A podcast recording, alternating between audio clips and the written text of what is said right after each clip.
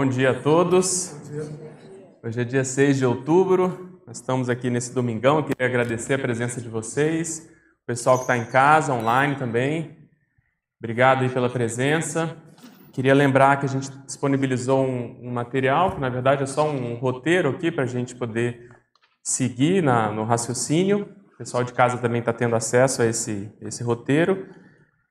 O tema que eu trouxe hoje é um tema que eu considero dos mais difíceis para a gente poder é, estudar. Eu não tinha é, pretensão de adentrar esse assunto, mas ano passado aconteceram uns fatos e parafatos que, é, vamos dizer assim, né, me colocaram nessa situação, eu e, o, e a equipe da, da Consecutivos, e eu queria explorar mais esse, esse parafato, esses fenômenos, para a gente poder tirar partido, né, por um lado, para a gente poder entender mais a natureza desse fenômeno e também porque eu considero que o fenômeno ainda não acabou, ele está em, em, processamento. Então, como que eu fiz assim a construção desse raciocínio? Eu vou partir de mim e vou tentar chegar numa condição mais é, grupal. Quando aconteceu esse parafato que a gente vai comentar, é, eu parei para pensar tudo que tinha acontecido na minha vida relacionado a essa condição, que é justamente eu traduzir como sendo essa busca grupocármica ativa. Em outras palavras, é você começar a, além de, de ter noção né, de quem são as pessoas que mais têm relação com o seu passado, de fato você tentar descobrir quem foram essas pessoas, é, tentar ter alguma informação a mais em algum nível qual foi a vida né, em que vocês tiveram relação e assim por diante. Então, vou ler a definição aqui. Eu, eu coloquei assim: a busca grupocármica ativa é o ato ou efeito de a consim permissivista manter a postura parapsíquica proativa, no sentido de sensoriar, quer dizer, você ter ideia de né, quem são as pessoas, está o tempo todo lustro para isso, localizar, e aí eu quero dizer saber um pouco quem é quem, a gente convive em grupo o tempo todo, mas nem todo mundo tem a mesma nível de intimidade conosco em termos serexológicos, né? E partir para esse terceiro ponto, que é identificar de fato, quer dizer, tentar pensar alguma informação a mais dessa afinidade. Na vida atual, né, com sims e consex pertencentes ao convívio próximo em retrovidas conhecidas. Então a gente pode também traduzir isso como sendo a identificação de heteropersonalidades consecutivas que é uma coisa que o professor Valdo né, fazia muito, muito bem, obviamente de modo muito mais ostensivo, mais fácil, vamos chamar assim, né, para quem olha de fora principalmente, mas era uma coisa mais do dia a dia dele que está muito distante ainda da nossa, da nossa realidade. Mas como eu comentei, né, em função desses fatos, a gente, eu comecei a ver tudo que tinha, né, como diz o, o Alexandre, a gente vai colocando a unha na parede, assim, tentando tirar tudo que o, o Valdo falando, né? Tudo que tem assim, então eu busquei tudo que já tinha acontecido na minha manifestação que de algum modo tenha relação com essa com esse processo. Esse assunto vale a pena a gente sempre lembrar, fazer alguns avisos, porque você mexer com o passado tem que estar sempre com o desconfiômetro ligado, né? Então, o princípio da descrença tem que estar bem firme, bem atento. Então, eu queria pedir para vocês ligarem o desconfiômetro eu acho que na mulher é desse lado aqui direito, do homem é, é aqui. Então liguem, fiquem atentos. Eu vou pedir licença também para falar muito sobre experiências pessoais, experiências parapsíquicas. Então, né, o princípio da descrença tem que estar mais ligado do que nunca. Então, por que isso? Porque você fazer uma autolocalização serexológica já não é simples, né? A gente está aí trabalhando com isso e aos pouquinhos a gente vai reunindo elementos e consegue, de algum modo, ter uma noção, se localizar num grupo, se localizar na história. Agora, a heterolocalização é como se fosse uma outra camada. Então, a gente parte do ego e vai para o grupo. Óbvio que essas coisas elas vão se somando, se misturando, a hora você avança mais para um lado, avança mais para o outro, mas de modo geral, na teoria, no processo didático, você sai de você, tenta ter uma noção maior de você para depois você chegar no grupo. Então, outro aviso que eu queria dar é que isso é uma pesquisa em andamento. Então, nós temos muitas hipóteses, eu não tenho aqui a pretensão de né, fechar o assunto. Então, a gente vai manter muita coisa ainda é em aberto. Beleza? Então, em termos aí, a gente colocou o resumo da pesquisa pessoal, né? Teoria e prática. O que, que a gente sabe da teoria da, dessa busca grupocármica ativa ou do processo grupocármico? A gente sabe que a evolução se dá em grupo, né, que os afins se atraem, que existe um princípio evolutivo que é o da inseparabilidade grupocármica. Então, isso é como se fosse uma camada. Só que como é que a gente traduz isso na prática? O que, que significa você, de fato, ter essa inseparabilidade, né? Então, a gente pode entender isso de vários modos. Então, esse grupo vem evoluindo em conjunto, em grupo, mas como assim? É, quem que é que vai, né, de uma vida, vamos supor, da vida do litrê, realmente está aqui hoje convivendo comigo? Então, quando você vai para a prática, isso começa a ficar mais presente, mais óbvio, mas ao mesmo tempo não é às vezes como a gente imaginava. Então, nem todo mundo que estava lá está aqui, tem pessoas que estão na dimensão extrafísica, tem outras pessoas que estão ainda, vamos supor, na Europa. Então você começa a tentar colocar nome aos bois, colocar uma, vamos dizer, um nível de detalhismo é, maior. Então, na prática, eu fui fazer esse levantamento. A primeira vez que eu me deparei com essa situação foi eu tava, eu tinha entrado na medicina em 95, 1995, e quando eu estava completando um ano de medicina, né, em 1996, eu tive uma, eu comecei a dar aula Pedro. no instituto.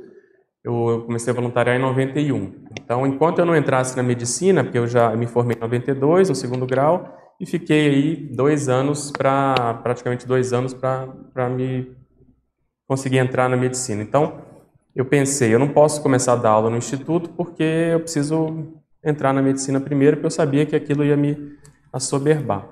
Então eu entrei na medicina, quando eu estava completando um ano, a gente fez a formação no, no instituto, eu estava dando bastante aula. Uma das aulas que a gente dava lá dos P's era o processo de alvo projetivo, dentro das técnicas de projeção, agenda extrafísica do projetor. E eu tinha lá na minha, nessa agenda que a gente fazia duas metas extrafísicas. Né? Uma delas era visitar um, uma casa de um amigo meu que tinha ido morar em São Paulo, né, que é o Rogério Abdala, acho que muita gente conhece. Eu não, não tinha ido lá, não tinha tido a oportunidade, justamente por causa desse estudo. Então, eu tinha essa meta projetiva, e aí eu consegui. Uma vez eu saí do corpo, pensei, consegui ir lá na casa dele, voltei, escrevi uma carta para ele, para a planta baixa. Então, eu tiquei aquela meta. E a minha segunda meta, que eu considerava mais difícil, era isso que se chama de curso intermissivo, né? que se chamava de curso intermissivo. O que é curso intermissivo? Então, é, eu tinha essa meta, eu quero ir onde eu fiz meu curso emissivo, eu quero entender mais essa condição.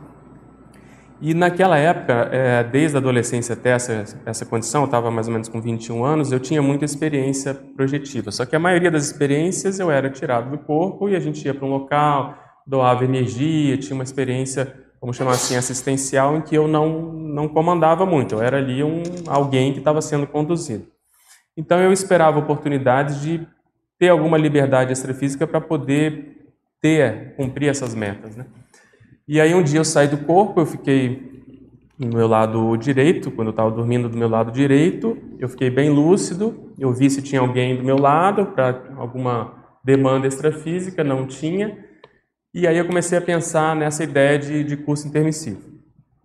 Quando eu me concentrei, eh, apareceu uma senhora que já tinha aparecido antes para mim, já tinha me ajudado em outros contextos, e ela, na telepatia, eu entendi que ela ia me levar para algum local, a gente volitou, isso demorou relativamente né, algum tempo.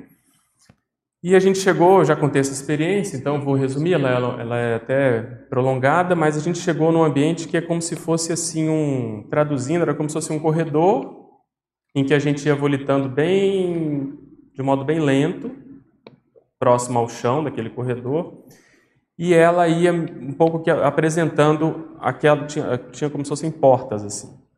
E aí a primeira porta que havia à minha esquerda, que ela abriu assim, quando ela abriu, eu vi uma cena em que eu estava escrevendo bastante, tinha vários livros dos dois lados, tinha uma lamparina aqui, aqui tinha uma cama, uma parede ali com uma janela, e aqui fazia um, né, um, um L, outra parede, a, a mesa aqui, e eu sabia que era eu escrevendo ali, fiquei olhando aquilo um pouco de cima e de lado, e que lá em 2009 eu vi que era o Litré, né, pela, pela imagem, mas naquele momento eu só sabia que era eu, não sabia, não tinha ideia de quando era. Então eu gravei aquilo, ela fechou a porta, a gente caminhou um pouco mais, ela abriu uma porta aqui à minha direita. Quando ela abriu a porta direita, a gente, eu entrei como se fosse num quarto e eu vi várias camas, assim, umas cinco camas, como se fosse de um não é um orfanato, mas um, né, um, um, local em que as pessoas ficavam deitadas em, em conjunto. E ali eu comecei a me ver com um amigo meu da medicina, então é por isso que eu evoquei essa experiência. E a gente, sobre a cama, tinha como se fossem uns moldes reproduzindo o corpo humano. E a gente ia de psicossoma ali, entrava, tentava encaixar e ficava treinando a saída do corpo, essa sensação principalmente de do, do desencaixe. Então, quando conseguia, voltava, aí volitava, e aí eu lembro que eu tentava tirar ele do corpo também, fazia essa experiência. Depois a gente tinha uma janela na frente, uma parede com uma janela, a gente ficava passando aquela parede, voltando, passando e voltando para fixar essa, essa experiência. Depois a gente volta para o corredor, a experiência continua. No final da experiência, aquilo vai me dando uma, uma euforia, uma gratidão, uma sensação de, de agradecimento para aquela, para aquela senhora. E eu, quando eu vou tentar, eu procuro ela, não acho mais. Quando eu olho, ela está lá no final do corredor. Então eu vou em direção a ela para tentar agradecer e, né, e, fixar a imagem dela. Quando eu vai aparecer a imagem dela, ela vira uma bola de energia, explode assim na minha frente e eu volto para o corpo. Quando eu voltei para o corpo, eu fiquei pensando, eu falei, que loucura isso, porque o que mais me marcou nessa experiência não foi nem tanto esse processo retrocognitivo da, né, do que hoje eu sei que era o letrê, mas foi o fato de eu ter uma pessoa que convivia comigo na minha na medicina, tendo participado do meu processo intermissivo. E aí eu fui juntar as pontas da, do que já tinha acontecido em relação à minha pessoa com esse colega. Então a gente entrou na medicina, eu demorei a entrar, demorei esses dois anos, dois anos e meio, entrei na turma do meio do ano, e ele entrou na turma com 17 anos. Foi o primeiro vestibular que ele fez, ele já ele já entrou. Então isso já mostra, obviamente, uma certa coincidência daquela turma que estava se formando. Mas a gente ficou no sorteio da anatomia, a gente ficou no mesmo grupo, no sorteio dos, dos armários que a gente dividia, eu fiquei com ele, no sorteio da, do cadáver que a gente ia dissecar, eu fiquei com ele. Então eu fui juntando as pontas e fui vendo que ali tinha um nível de intimidade maior. Beleza, fiquei com isso na cabeça, não contei nada para ele, porque não via, né? Não havia nenhuma situação, nenhuma condição. Até que a gente vai, o tempo vai passando, a gente nesse ano de 96 a gente faz a, a disciplina de neurofisiologia e tinha que fazer um trabalho e mais uma vez eu fiquei no grupo com ele, mais outras pessoas. A gente foi fazer esse trabalho na casa dele. E quando a gente estava na casa dele, as pessoas, por uma circunstância lá qualquer, começaram a perguntar sobre o trabalho que eu fazia no Instituto, porque as pessoas já sabiam qual era do Instituto. Eu entrei em 95 na medicina e em 91 eu já era do Instituto, então eu já estava muito envolvido com o processo do, do, Instituto. E começaram a perguntar das experiências e eu fui falando, só que nessa situação ele estava na cozinha preparando lá alguma coisa para a gente comer, ele não, não participou dessa, desse início dessa conversa. Quando ele chega, ele fala, mas o que vocês estão falando? Aí um outro colega falou: Não, o Pedro está contando as coisas dele lá, de, enfim, do instituto, essas coisas que ele estuda, né? Brincando assim. E eu falei: ah, Vocês perguntaram, eu estou falando, né? E aí ele falou assim: Olha, você está falando isso, mas desde que eu me entendo por gente, eu, quando eu vou dormir, eu me vejo fora do corpo e eu fico desesperado com isso, eu não sabia o que, que era, e eu, e eu começo a chorar, começava a chorar, e isso foi caminhando numa situação tão vamos dizer assim, difícil, que a minha família me pegou, me levou para um centro espírita, fizeram lá alguma coisa comigo e nunca mais eu tive essa experiência e eu dou graças a Deus que nunca mais eu tive, foi a melhor coisa que aconteceu. Falei, putz. Aí eu falei, cara, não faz isso, então expliquei para ele. Eu falei, olha, depois que passa, porque eu falei, eu também passei por isso. Eu falei, quando eu era muito pequeno, eu tinha catalepsia, eu tinha medo de dormir, eu não entendia o que, que era, até que um dia eu saí de fato do corpo, entendi, etc, etc. Enfim, falei tudo para ele, ele falou: não, não quero saber disso. E aí o mais interessante é que ele, a família era muito católica, né? Você vê a incoerência da família católica, né? Da igreja católica, mas levou no espiritismo para fechar o, o parapsiquismo dele. Enfim, Mas ele, com, com 17 anos, 18 que ele já tinha nessa época, ele já era um líder dentro do movimento da Igreja Católica, do movimento de jovens da Igreja Católica. Eles faziam já naquela época muita assistência para as crianças na TACOM. Foi ele, até saiu uma reportagem é, no Correio Brasiliense na época. Eles bateram recorde de doação de brinquedos na, nessa época de Dia das Crianças, em que eles pegavam cada brinquedo e iam na esplanada dos ministérios, botando um do lado do outro e fecharam o quarteirão inteiro da, da esplanada dos ministérios, era tudo liderança dele. Então, com isso eu vi né, alguém do meu passado, líder do processo religioso, que já, na minha avaliação, estava fazendo curso permissivo para ir além, mas que, enfim, a vida enrolou, não, não foi possível, apesar de tudo que exemplo que eu dei do, do papo, da convivência durante a medicina toda, na minha avaliação, hoje ele está numa automimese, ele é médico, fez cirurgia como eu queria fazer cirurgia também, é tudo muito, muito próximo. Então, estou esperando as cenas dos próximos capítulos. Mas veja, esse foi a primeira vez que eu me vi pensando nisso. Nossa, que loucura você ter a convivência de alguém que estava com você na dimensão extrafísica. Outro fator que me fez a chamar atenção para isso, que eu também jamais esperaria, né, um, fato que aconteceu, um parafato, foi quando eu cheguei aqui, eu cheguei em 2000 e, final de 2003, comecei a trabalhar em 2004. Naquela época a gente estava muito plantão aqui na, né, no hospital, no Costa, a equipe era pequena da, da Rádio Imagem na época, hoje é Vita Imagem, e teve uma, uma, um atendimento que eu fiz na paciente internada que me preocupou bastante, porque ela estava com uma situação na pelve, um abscesso, tubo ovariano, e a médica não estava, vamos dizer, até onde eu vi, ela não estava entendendo a gravidade daquilo, e eu me preocupei, eu fui lá falar com ela, eu fui no quarto ver como é que a moça estava, e, enfim, a coisa acabou evoluindo bem, ela foi operada e tal, e beleza, isso acontece no dia a dia médico, o tempo todo, não, aquilo passou.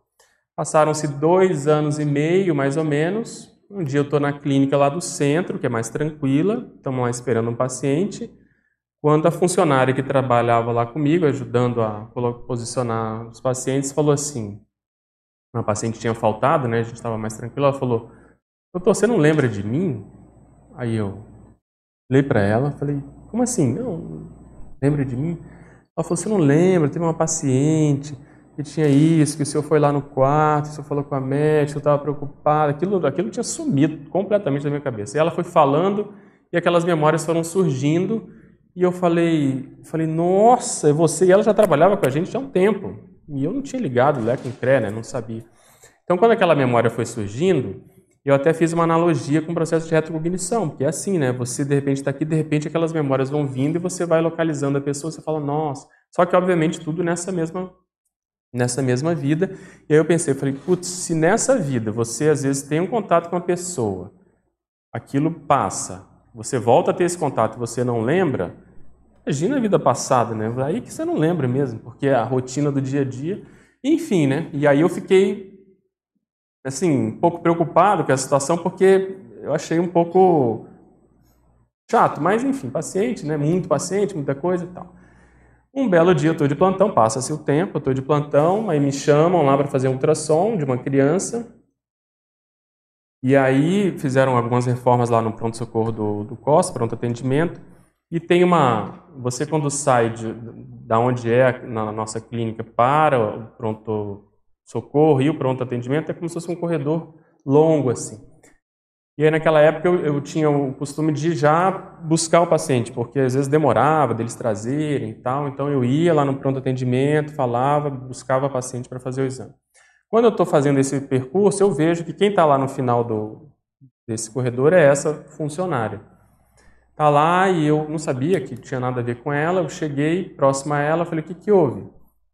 Aí ela falou: ai, meu filho está com suspeita de apendicite, de não sei o quê. Tudo bem, só que ela estava num nível de desespero superior ao que era desproporcional aquilo.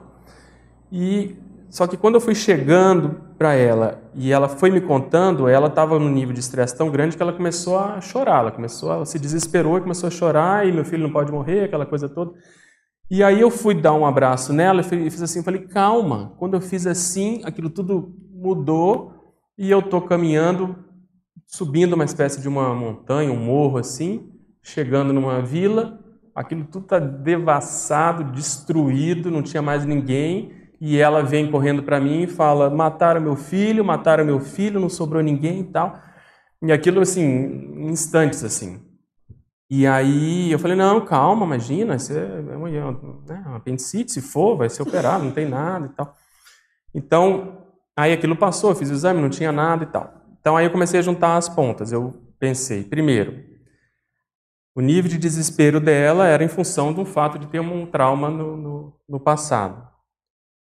Eu tenho uma, uma, uma, experiência que eu já falei também, que sempre quando eu entro em casa, eu acho que eu vou encontrar todo mundo morto, né? Eu acho que a Cris vai estar toda ensanguentada de um lado, o rap vai estar todo para outro lado. Isso é um nódulo lumidemônico que eu já, já superei, mas isso era muito. Eu entro em casa, vem essa sensação de que, putz, mais uma vez eu vou encontrar aqui todo mundo destruído, enfim. Mas isso já foi superado. Então aí, só que eu não tenho essa memória, eu tenho a memória de eu chegando nessa vila e tá tudo assim e ela falando comigo. Mas eu não tenho de eu entrando na, na, na sei lá, na, um casebre, na casa, na onde eu morava lá e vendo essa situação. Isso eu não tenho, eu tenho só essa sensação. Então eu começo a juntar uma coisa com a outra. Então, moral da história. As convivências que nós temos, às vezes pontuais, então eu já atendi muitos pacientes, foi o primeiro contato. Daí a pouco o mundo deu várias voltas e essa moça vem trabalhar muito próximo de mim. Daí a pouco dá várias voltas, tem essa, essa condição de atendimento que ocasiona essa, essa lembrança. Então aí, é, para a gente pensar, quer dizer, você tem pessoas que trabalham com você, funcionários, que às vezes você não dá tanta importância nesse aspecto. Todo, óbvio que a gente sabe, como eu falei da teoria, não, você não encontra ninguém a primeira vez, todo mundo faz parte do seu passado, mas quem é quem dentre aqueles, aqueles funcionários, né?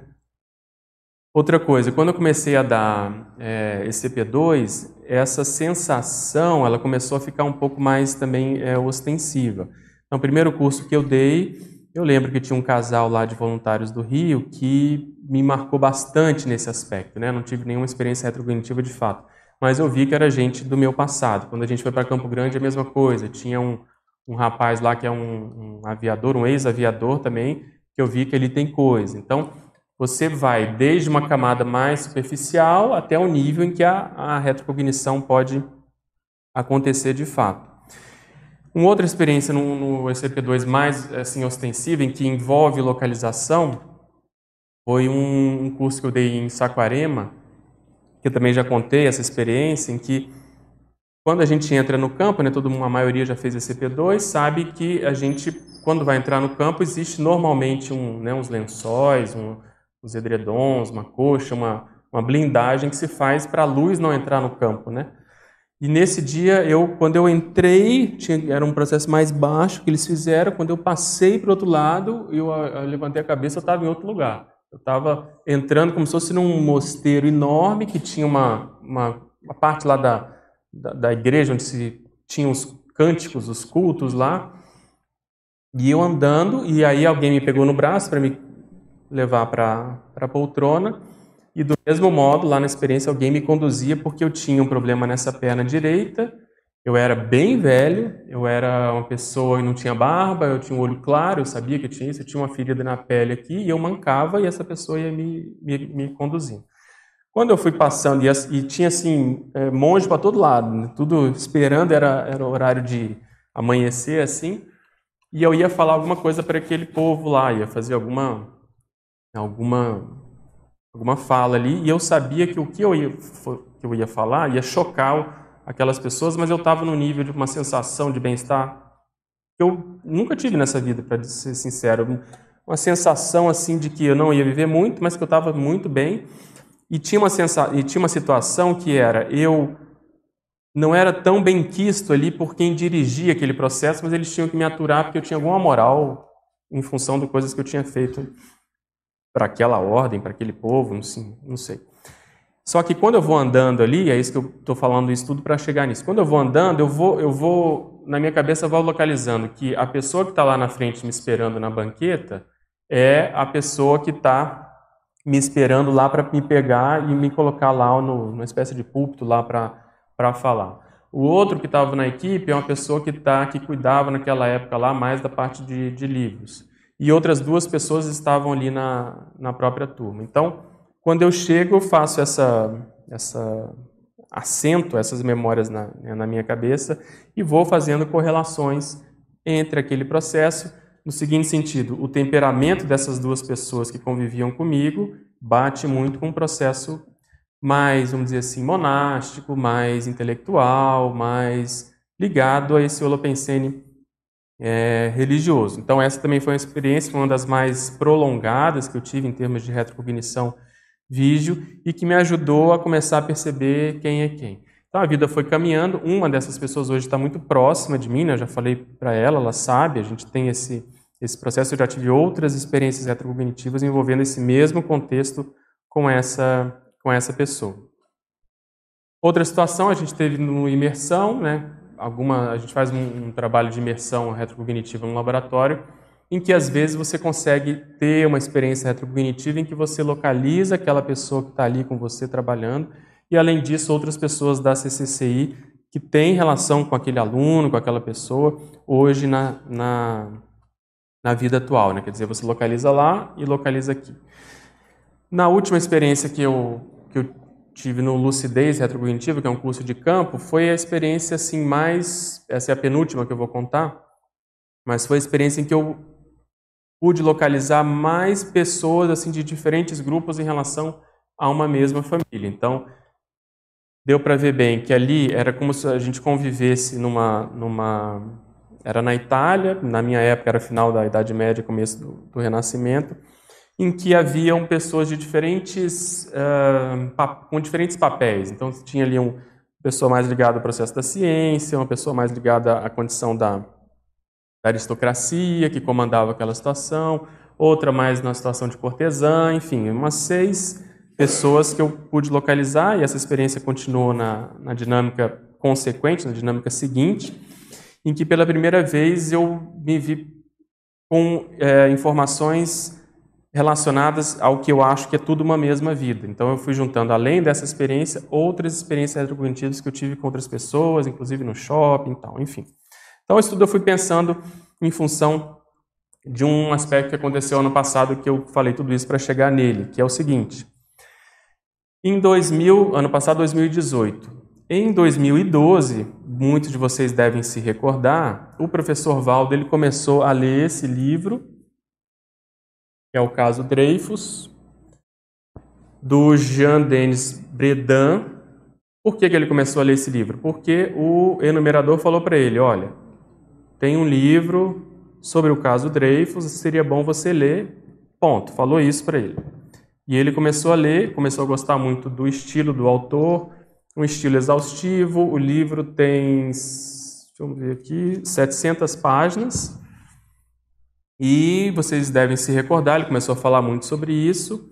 Ele começou a comprar todos os livros que haviam no sebo naquela época, fez uma pilha de livros, ele pedia para a Kátia comprar. E ele começou a ver quem tinha interesse de ler essa, essa obra. Eu fui uma das pessoas que, que né, despertou interesse, eu comecei a ler.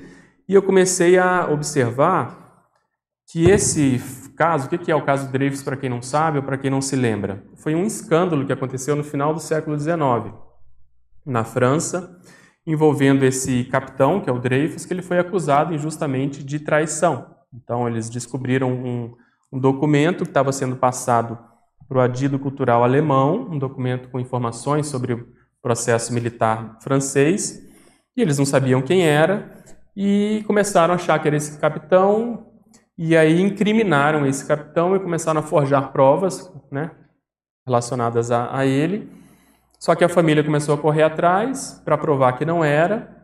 E esse capitão, ele estava um dia em casa, ele foi chamado lá no quartel, pediram para ele ir com roupa apaisana, ele achou aquilo estranho, chegou lá, pediram para ele escrever qualquer coisa, e aí falaram, não, é ele mesmo, ó, a caligrafia bate, pega, aí já prenderam ele, teve um julgamento a portas fechadas, usaram provas que os advogados não puderam ver, enfim, uma série de condições que culminaram na deportação dele. Primeiro ele foi degradado, né? teve uma, uma experiência em praça pública, em que pegam, tiram o sabre dele, quebram, tiram as insígnias dele e tal. Enfim, ele foi humilhado publicamente e depois foi preso do outro lado do oceano, na Guiana Francesa, lá na Ilha do Diabo, teoricamente é acusado de traição na pátria.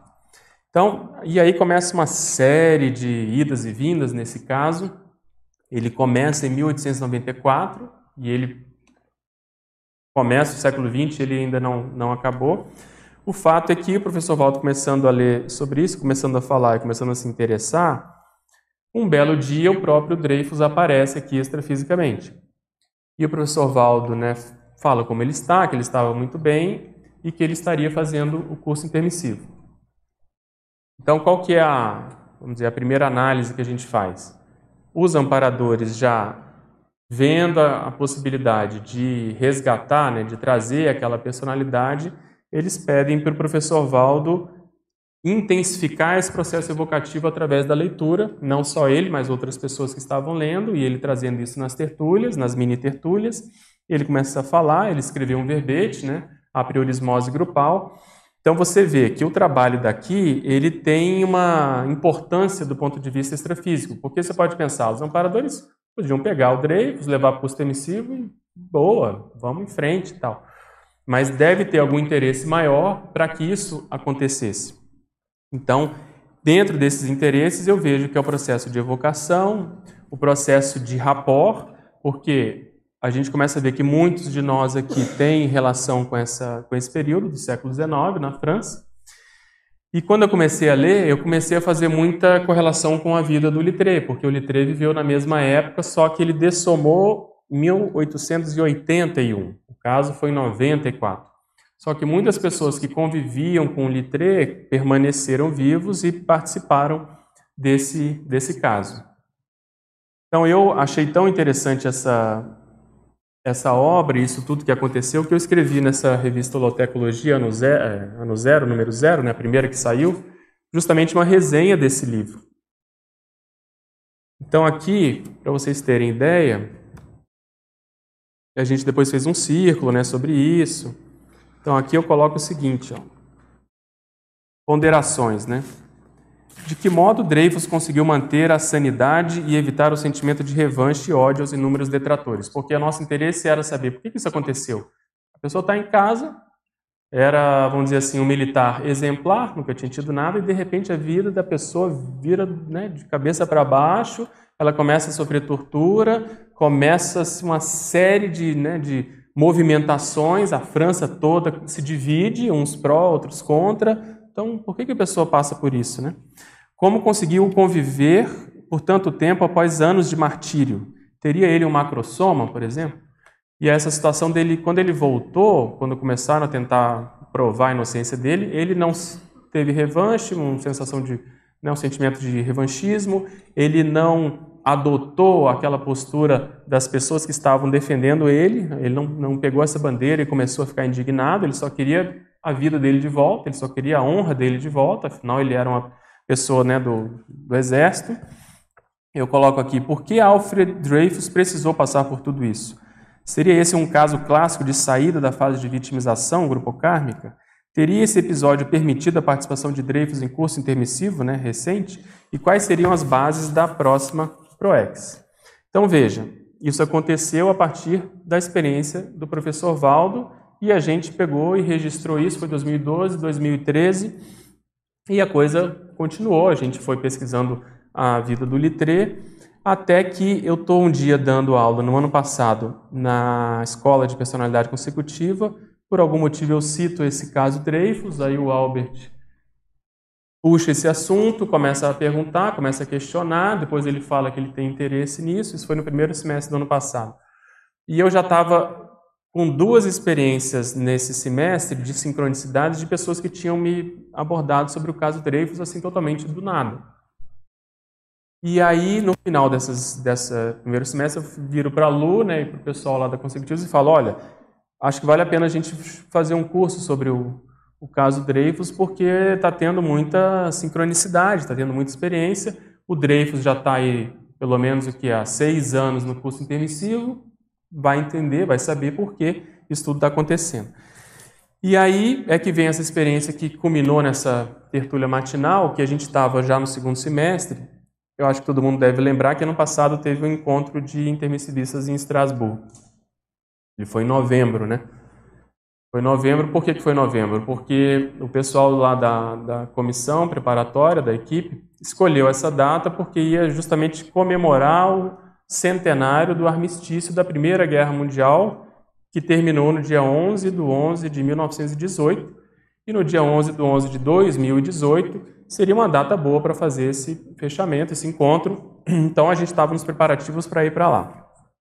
No dia 4 de outubro de 2018, a gente está numa dinâmica da consecutivos, lá no acoplamentário, e isso que eu queria chamar a atenção. O fenômeno, quando ele vai acontecer, ele não te avisa muitas vezes. Às vezes você está aí, de repente tem um mega fenômeno que vai acontecer e você, às vezes, não está não tá preparado. E eu lembro que essa dinâmica foi uma dinâmica totalmente padrão. assim. Aquela dinâmica do acoplamentário em que você, às vezes, tem dificuldade de ver, você vê muita energia, às vezes vê uma consciência, vê outra, isso do meu ponto de vista, né? Não era aquela que você às vezes tem facilidade de ver, tá tudo muito fácil, você está pescando tudo, totalmente padrão. E aí eu vou fazer justamente um acoplamento com o Albert. O acoplamento começa, mantém-se esse padrão de muita energia, de mené, aquilo some tudo. De repente eu começo a ver que aquilo começa a mudar, mudar, mudar, mudar e aí materializa um homem na minha frente, muito lustro, com um olhar muito penetrante, um bigode assim bem proeminente, e ele manda uma energia para mim, um bloco de energia que eu sinto nitidamente no momento que entrou na minha cabeça, falando: escuta, eu sou do caso Dreyfus, estava lá, vocês têm que ir adiante com isso, movimenta, fala mais sobre isso, vamos botar energia, falou um monte. Aí eu volto falando, uau, que loucura. Eu fiquei impactado porque eu estava esperando um acoplamento basal, de repente vem aquele totalmente diferente. E durante a experiência em que ele estava falando isso, dando força, eu estava tentando ver qual era a relação do Albert com ele, que eu falei, se ele é do caso Dreyfus, ele deve ser militar, ele deve ter alguma relação, quem seria o Albert nisso? Eu já estava nessa, nessa condição que aí eu acho que é uma é quase inevitável, mas assim para a gente aprender que isso não é o ideal. O ideal é você ver a experiência e tentar não não ficar durante a experiência, né, tentando entender. O ideal é você ficar mais quieto. Então acabou o acoplamento. Eu até comentei na época, na hora, eu falei, olha, aconteceu isso, um homem assim, de bigode cheio, tal. Não sei quem é. Falei para eles, não sei quem é. Beleza. E a gente revezava, o Guilherme foi fazer o outro acoplamento, eu sentei na minha cadeira lá para esperar. Só que quando eu sentei na cadeira, um homem me fala aqui do lado esquerdo, Jorge Clemenceau. Aí eu, Clemenceau? Aí a minha memória começa a funcionar e eu lembrava do Clemenceau, do caso Dreyfus, como sendo um senhor mais gordo, um bigode branco. Não tinha nada a ver com aquele homem que estava que eu tinha visto ali. Eu tanto que eu não falei nada na hora. Eu falei, aí eu cheguei em casa e falei para a Cris, aconteceu isso, isso, isso. E falou Jorge Clemenceau. Deixa eu ver na internet quem é Jorge Clemenceau. Quando eu vou para a internet, eu vejo a foto desse Jorge Clemenceau, que é esse senhor aqui que eu tinha. Eu tinha essa imagem mais ou menos dele mais velho ainda na minha na minha tela mental, tá bom? Aí quando a gente vai para a internet, quando eu vejo a foto dele mais novo, aí eu vi que era o mesmo, mesmo cidadão, era justamente essa, essa imagem aqui. Ele bem lúcido, e aí o que, que para mim confirma né, o processo do fenômeno? Primeiro, obviamente, a imagem era ele, eu falei do bigode que passava aqui, me falaram o nome, porque eu não estava localizando a pessoa, aí eu voltei, por que é importante a gente escrever, né? Quando eu fiz essa resenha, eu fiz uma, técnica aqui das ideias afins e fiz uma elencologia do caso, um resuminho de cada um dos personagens principais, né? Eu botei aqui Jorge Clemenceau, o jornalista diretor do periódico L'Aurore, que foi onde foi publicado o Jacques, né, do, do Zola. Inclusive ele que deu esse título para essa carta denúncia, né? Então, a formação de médico influenciada pelo pai, a carreira política escolhida, o crescendo prefeito, deputado, senador. Ele foi tudo isso na carreira dele. O sinergismo editor, jornalista, o pilar da luta Dreyfusardo. Ele foi um dos grandes que defenderam o Dreyfus. A manifestação escrita pró-Dreyfus. Ele escreveu 665 artigos para defender o Dreyfus. O responsável pelo título Eu Acuso, da carta de denúncia de isolado presidente da República, né, contra o presidente da República, Félix Faure. A reticência pessoal frente ao induto a Dreyfus, interpretado como estigma da infâmia, porque chegou uma hora que eles queriam dar só um induto para o Dreyfus. E aí eles se dividiram. Uns falaram, não, pega isso logo, porque ele está sofrendo tanto, vamos embora. Outros falaram, não, ele tem que ser inocentado, ele não tem que ser indultado. Então, isso gerou um estresse lá com a, com a equipe. E o processo da ciência política. Então, veja, aí eu falei, o processo do Dreyfus está tá em andamento. Essa personalidade, então, do, do, do Clemenceau, está mexendo está mexendo com as coisas, ele está aí, ele está dando força, vamos fazer esse curso, né? Fazendo aqui até um, um, comercial. No final desse mês a gente vai exatamente destrinchar mais esse caso para potencializar essa evocação e para tentar localizar mais é, consins e consex que tenham relação com isso, para a gente pegar essa onda extrafísica. E eu estou com isso na minha cabeça, falei com todo mundo, mandei até na, na no grupo da dinâmica, beleza. A gente vai para o encontro de voluntários, chegamos lá, a Denise e a Michelle me falam pelo WhatsApp, falam, olha, está tendo uma exposição sobre a vida inteira do Clemenceau no Panteão. Eu falei, nossa. E aí nós fomos lá, e aí tem a vida dele inteira, desde o nascimento, toda a trajetória de vida, a gente recebendo banho de energia, fizemos gravação lá, foto, compramos livros, esse livro, a equipe toda foi lá, a gente viu várias sincronicidades com o processo do Clemenceau, o processo do Dreyfus, o processo dos judeus, durante a, a viagem toda. Uma casa depois, né? Nós estamos ali em Paris ainda, Panteão, ficamos lá, demos um curso lá, depois fomos para Estrasburgo. Quando nós estamos na última noite em Paris, no hotel lá que ficava em cima do café Zéfiro, né? Zéfiro, Zefiro, Zefiro. É, nós estamos lá na última noite preparando as malas, a gente ia pegar o trem lá cedo pra caramba. E aí eu tenho uma experiência no próprio quarto de hotel, à minha direita, em cima das malas, em que um francês vira para mim e fala, em francês, tudo em francês, rápido. Escuta, você não está entendendo? O Clemenceau é mais que isso. Ele não é, não se resume ao caso Dreyfus. Olha a vida dele inteira, olha a vida dele inteira, estuda a biografia. É, deu um esporro assim. Eu voltei para o corpo e falei: Ué, mas Clemenceau, vida inteira, fiquei assim, que loucura.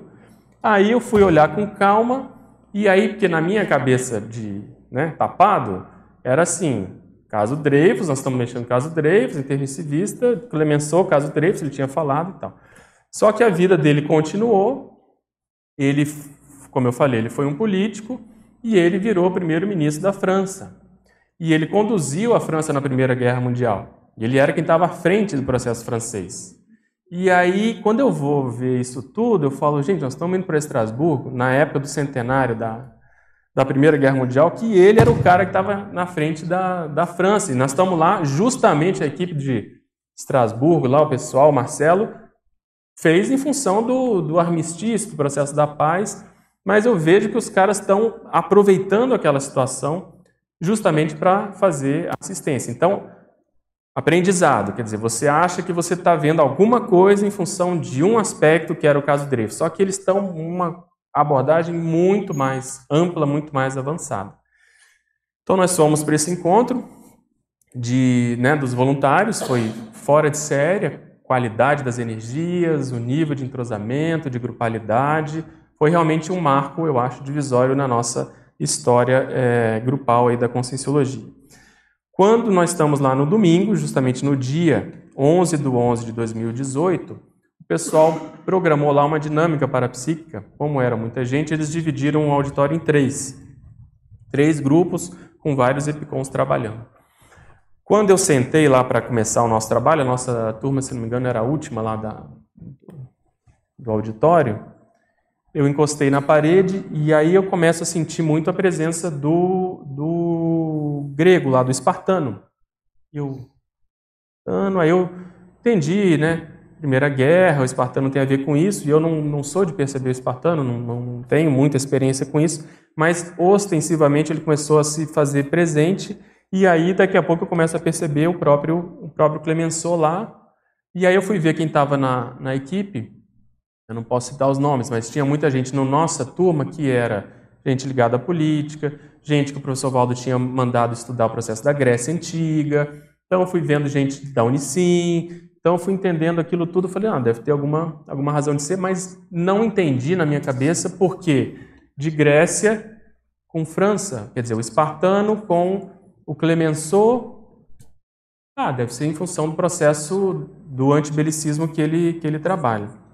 E aí teve várias assistências nesse sentido lá na, na dinâmica. Isso foi no domingo, fechou, acabou o evento, nós voltamos para nós fomos para Rennes, fomos lá para o outro lado do, né, da França, estudamos mais uma vez o caso Dreyfus, lá foi um dos julgamentos, lá tem um museu que tem muitas informações sobre o Dreyfus, né? Fomos lá com uma equipe também, a Michele, Denise, Daniel, a Cris. Ó, falei da Denise, ela apareceu. É, fizemos, continuamos essa pesquisa. É, pode entrar, né? É, e aí, o que, que se passa? Quando a gente volta para Paris para voltar para o Brasil, tinha lá um, dois dias de extra. E aí nós resolvemos, eu e a Cris, ir na casa do Clemenceau, que é um museu hoje. Então, o que, que a gente viu lá? Quando a gente entra na casa, a casa tem um monte de coisa da Grécia. Ele era doido com a Grécia. Ele escreveu sobre o processo de Demóstenes, ele tinha várias esculturas, ele viajou o mundo inteiro, mas ele adorava a Grécia, foi várias vezes à Grécia e assim por diante. Então veja, o que, eu quero né, chegar aqui e a gente concluir. Primeiro, aquilo que nós fazemos aqui, como a própria leitura que o professor Valdo começou a ler aqui, existe um interesse extrafísico além do que a gente é, percebe. Então, por isso que a gente vai fazer esse curso. Segundo, o processo que quando a gente é, vê, normalmente a gente tem que pensar que é algo além, que é algo a mais. Então, eu estava pensando pequeno e vocês tavam, viram que o processo da, da Primeira Guerra é, é muito além disso. A Primeira Guerra ela não é muito, muito falada, vocês devem saber disso, porque a Segunda Guerra eclipsou o processo da, da Primeira Guerra. Mas a Primeira Guerra foi uma guerra que redesenhou praticamente a Europa toda. Né? Quatro impérios acabaram, né? Império Russo, Império Austro-Húngaro, o próprio Império Alemão, é, países foram criados, Tchecoslováquia, Iugoslávia, então assim, redesenhou a Europa como um todo. Eu estava vendo, eles consideram que foram 15 milhões de mortos. Desses 15 milhões, 10 milhões de, de militares. Então, os amparadores estão trabalhando com essas, com essas personalidades. Muitos de nós aqui, né, quem não sabe onde estava, tem que ter como hipótese que às vezes dessomou nessa, nessa Primeira Guerra. O professor Valdo, se não me engano, ele fala que ele e o Incógnito trabalharam na Primeira Guerra com o processo do gás, não é isso? Do, do gás, que foi, começaram a usar o gás lá. É. Então você veja que existe uma, uma íntima relação com o nosso, com o nosso processo. Então, o que, que aconteceu? Quer dizer, eu saí de um processo ego-kármico, no sentido de ver quem é funcionário, é o outro. Dentro desse processo eu coloquei, quer dizer, a, a consecutivos, ela me deu a, a chance, né, quem está trabalhando mais próximo, da gente ter mais experiências parapsíquicas continuadas, em função da dinâmica, em função dos cursos que a gente faz. Então, a gente tem chance de depurar um pouco mais a, a natureza dessas, dessas ligações do passado. Então, veja, é, por trás dessa condição existe, na minha, no meu entendimento, o evoluciólogo que está vendo o, o, grupo. Quer dizer, se, se aqui, vamos supor, se, se o Litré está aqui e o Litré não participou tanto desse caso, mas tem pessoas em comum, obviamente que vale a pena você vamos dizer, incitar isso, você começar a chamar a atenção para aumentar esse, esse rapport. E aí eu lembro que num ECP2, foi uma das experiências mais marcantes também que eu tive, quando a gente está lá em BH, a Michelle estava coordenando esse curso na sexta-feira, eu estou lá esperando a MBE que está sendo feita, de repente aquilo, mais uma vez, some tudo, e eu vejo um ritual de maçonaria acontecendo na nossa frente ali, uma, uma coisa assim, meio que em U, aquelas rituais acontecendo, vários, só homem, vários homens ali, eles fazendo assistência. Eu lembrei do Hernande, porque o Hernande comenta bastante, isso eu já vi também em outros casos, que às vezes os amparadores eles reproduzem certas comemorações, certas cerimônias, certas coisas para atrair as consciências. Né? Elas estão indo lá achando que vai ter um, uma festa, tá? vai ter um ritual de, de maçonaria, quando vê, eles estão sendo, na verdade, assistidos. E aí, nesse CP2, eu perguntei para a turma no sábado à tarde, falei, tem alguém aqui que tem relação com a maçonaria e tal? Uma galera levantou a mão. Né? E beleza, aquilo foi. Eu lembro que tinha uma pessoa sentada na frente, assim, um homem que era muito cético com relação à conscienciologia, ficava perguntando, lembrava muito uma pessoa da minha família, mas isso e aquilo, aquilo outro e tal. E aí a gente foi, né, foi debatendo, atendendo, até que no campo de domingo, também já contei essa história, eu estou lá no campo, em transe, estamos atendendo, de repente eu sinto uma espécie de controle remoto vindo aqui da minha esquerda, e quando eu olho tem quatro consegues, assim, três no primeiro plano e uma além, de preto, escuro, tudo homem, e gente que era do litre, que eles estavam mostrando o litre ali, né, em transe, quer dizer, um ex-positivista, materialista, etc., em transe, e eles ali impactados com aquela condição. Então, eles eram positivistas e ex-maçons, né? Lembrando que o Littré foi maçom no final da vida. E aquilo me impactou bastante, porque, por, mais uma vez, por mais que na teoria a gente saiba que nós aqui somos exemplos para as consciex, que eles acompanham, que eles sabem, aquilo era uma, uma experiência viva que estava acontecendo, e o primeiro se vamos dizer, se emocionou bastante. Ele, ele ficou impactado de ver que eu estava ali e eu estava vendo que eles estavam ali presentes, né, volitando um pouco ali acima. Então, esse processo da gente aumentar a lucidez com relação à nossa manifestação aqui em termos de parapsiquismo, de saber quem é quem, eu acho que é um dos, vamos dizer assim, das mensagens que eu queria chamar a atenção para a gente poder explorar. E aí vem a pergunta, quer dizer, quem mais, né? Quem são as pessoas? Então, nós fizemos o grupo Carmograma do Litre, né? Eu estou aqui com os totais, né? Naquela época lá de 2013. Naquela época foram 175 consciências, mas isso já defasou, né? Então vamos colocar, e são, são pessoas assim que foram selecionadas que têm mais, mais relação.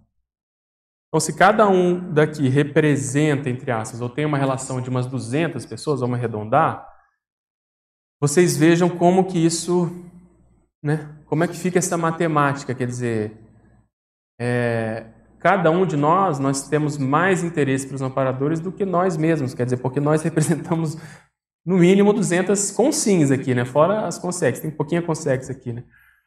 Então, isso faz a gente pensar muito na responsabilidade que a gente tem na hora de, de cumprir o que a gente veio fazer aqui, muito mais do que para a gente mesmo. Isso é interessante, porque às vezes a pessoa fala: não, minha ProEx, eu vou no meu ritmo, eu faço ah, se eu quiser, eu vou e tal. Vou escrever, não, não sou disso e tal. Enfim, essa autoconscientização grupocármica, que para mim é uma evolução.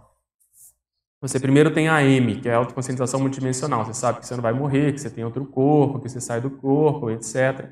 Depois você começa a ver esse processo do passado, a autoconscientização serexológica. Nossa, eu tive outras vidas, de fato. O fulano foi Beltrano. Nossa, que loucura, como é que é isso? Essa semana mesmo, me mandaram a mensagem: Não, acabei de ler o livro do Litré, que loucura pensar nisso. Ele, você, a situação e tal. Foi agora. Então, isso é autoconscientização serexológica. E aí, para mim, a evolução disso, você vai chegar na autoconscientização grupo-karmológica. Quer dizer, é quando você começa a dar mais valor para as pessoas do grupo. Você já não tem tanto interesse mais. É óbvio que você vai continuar suas pesquisas, mas você começa a se interessar mais pela história do outro, para você saber por que essa pessoa está convivendo comigo, quais são os trafores dela, qual é a linha de, de interseção, que o professor Waldo chamava de interserexologia, né, quando as coisas se, se cruzam. E aí, dentro dessas pesquisas, a gente começa a, fazer a busca ativa. Quer dizer, se eu estou aqui e eu sei, vamos supor que o, o está aqui, que é uma personalidade francesa do século XIX envolvida na construção do, do canal de Suez, por exemplo. Se eu tenho como hipótese que, enfim, outras pessoas estão aqui, eu começo a ver quem era o outro elemento, quer dizer, quem era que havia o contato entre eu e o Delesseps. Tem uma pessoa normalmente, tem outra pessoa. Então, essas pessoas estão aqui, se, vamos colocar, o professor Valdo pediu para a gente, para a Cris, colocar o, o Napoleão, pegar uma personalidade polêmica. Pediu para colocar o Napoleão no grupo Carmograma do Litré. Então, por que isso? Então, você, se você pegar o século XIX, eu botei aí foco, mega foco para historiográfico. Se você não sabe nada do seu passado e você está nessa comunidade, a minha sugestão é estude a França do século XIX ou a Inglaterra porque são muitas pessoas que passaram por essa, por essa condição. Então você vai fazendo a busca ativa, quer dizer, outra, vamos supor, se o Pasteur, vamos colocar como hipótese, se o Pasteur, que foi uma pessoa que conviveu com Nitré, tem hipótese dele poder estar aqui, se o Emílio Zola, que o professor Valdo falou, cadê o Emílio Zola, né, nessa época aqui do caso Dreyfus, cadê o Emílio Zola? Será que ele está aqui? Será que ele não está? Onde é que ele está? Então você vai agora por outro lado, quer dizer, ativamente eu vou estudar o Zola, estudar o Pasteur, estudar é, outras personalidades do século XIX para ver quem mais se encaixa nessa situação, porque isso vai ajudar na nossa despertar a nossa, a nossa memória. Então, quando a gente chega nisso, você vai para o grupo carmograma, né? você faz o grupo carmograma e você vai olhar para quem está do seu lado e vai tentar classificar isso. Essa pessoa eu tenho mais afinidade ou menos afinidade? A desafinidade, que é muito mais, às vezes, mais interessante porque é mais agudo, às vezes. A desafinidade, ela às vezes promove mais retrocognição, se a pessoa souber enfrentar, porque aquilo ali às vezes está mais mal, mal parado. Mas, enfim. Dentro das afinidades, eu costumo colocar assim, essa pessoa ela é mais assim um, um colega, né, uma convivência, é mais uma participação não tão profunda, ou ali já existe um vínculo de amizade e dentro da amizade já existe um processo de amizade raríssima, para você ir justamente classificando. O caso do Litré, o professor Valdo na época insistiu bastante que eles só abriram, ou uma das grandes motivações de ter aberto, foi em função de um outro caso de personalidade consecutiva do, do Charles Darwin, né, que tem a hipótese dele realmente também fazer parte aqui da nossa comunidade não mora em Foz do Iguaçu, mas faz parte da, da CCCI. Então, como havia né, comigo e com a Cris uma, uma, intimidade maior para com ele, as coisas foram se periclitando e foi num contexto envolvendo justamente ele que o professor Valdo, pela primeira vez, lançou essa hipótese. E aí vem um princípio de pesquisa. Quer dizer, onde tem uma personalidade consecutiva, tem outras. Então, nós temos que pegar as informações que nós já temos, que é o que a gente faz na consecutivos, e olhar e calibrar o nosso olhar. Quer dizer, será que isso não está na, minha, né, na minha cara? Será que eu não estou realmente percebendo? Será que às vezes eu não estou convivendo com a pessoa e não, e não, não me atinei para isso? Outra coisa, a gente às vezes, eu considero pelo menos por mim, que o conceito de amizade raríssima ele ainda não, não foi bem compreendido, porque o que é amizade raríssima? Normalmente, a amizade a gente considera um processo muito horizontal, né? Quer dizer, nós somos amigos, a amizade em geral ela advém de envolvimento maior, não é só do sentimento, mas é de ação, quer dizer, o que, que aquela pessoa fez por você.